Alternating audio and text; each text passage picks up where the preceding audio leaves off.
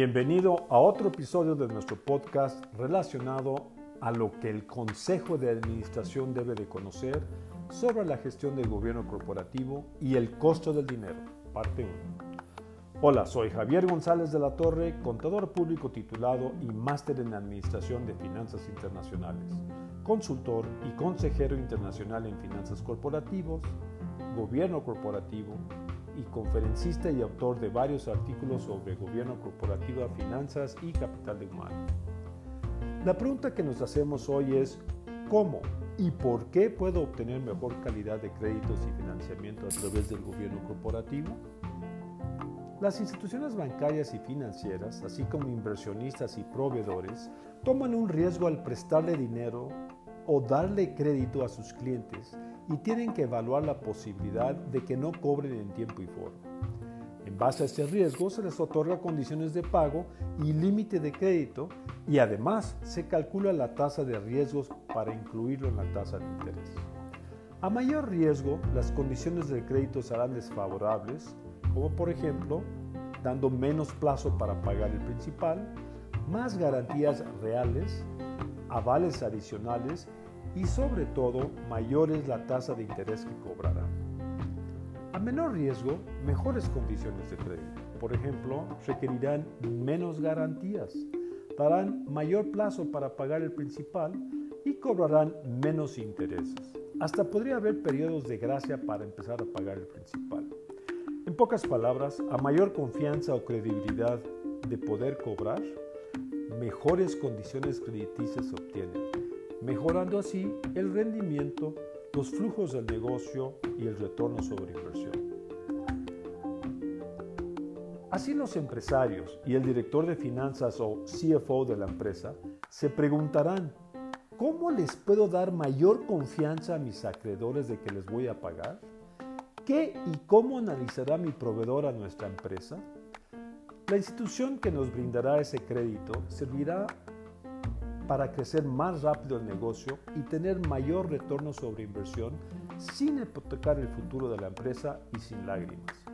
Entonces, ¿cómo consigue el empresario la menor tasa al mayor plazo con las menores garantías posibles con relación a la competencia para ser más competitivo? Como todo empresario sabe, un buen apalancamiento de las empresas es muy sano sobre todo cuando está en equilibrio y sobre todo que tenga condiciones de crédito razonables en cuanto a forma y costo.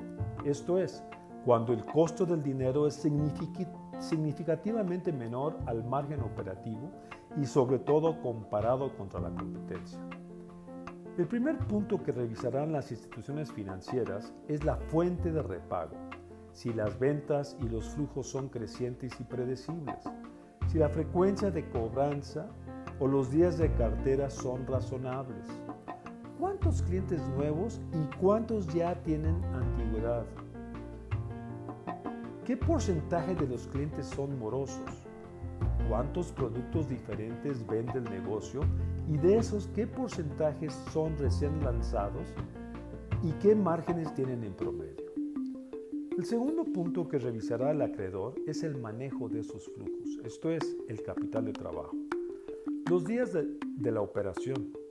Comparará los días de cartera contra la industria, así como los días de inventarios y los días de cuentas por pagar a proveedores. Esto es, si las condiciones de pago a proveedores es mayor a los días de inventario.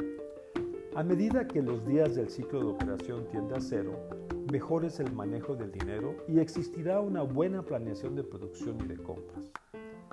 El tercer punto a analizar es calcular qué tan apalancada está la empresa con relación a su capital social y capital contable. ¿Cuál es el costo del dinero que están pagando con respecto a su margen operativo? ¿Y cómo compara ese costo del dinero dentro de la misma industria de la empresa? Entre otros indicadores financieros relacionados a solvencia y riesgo. Ahora bien, ¿por qué podríamos conseguir mejores condiciones de crédito que nuestros competidores si los indicadores financieros son similares?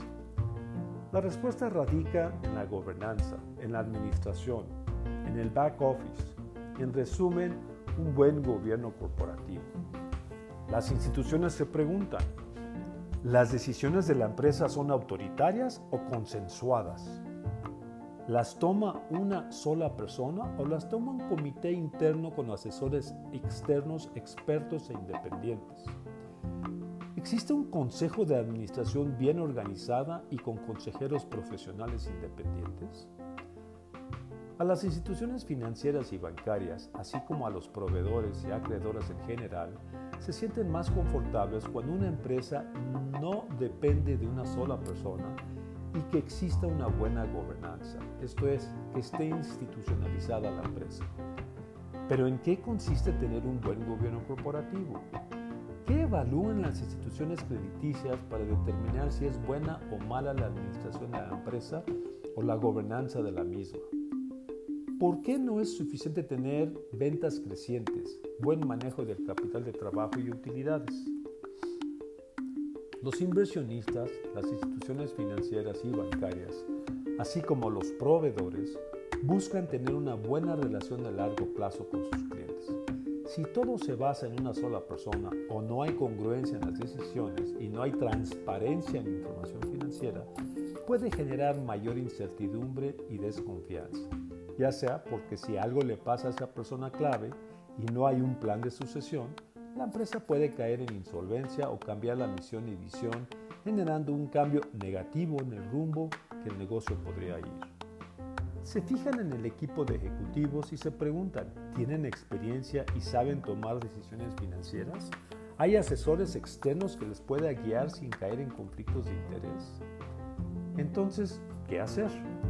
¿Cómo darle confianza a los inversionistas y acreedores que no habrá una interrupción negativa en el futuro de la empresa y que hay ejecutivos conocedores o bien están asesorados por profesionales independientes?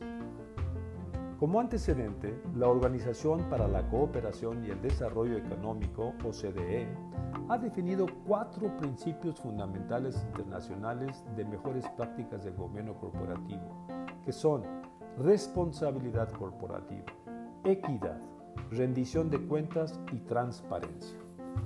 Existen además cinco pilares que sostienen al gobierno corporativo, mismos que se deben evaluar cada uno de esos pilares para saber si están sólidos o débiles.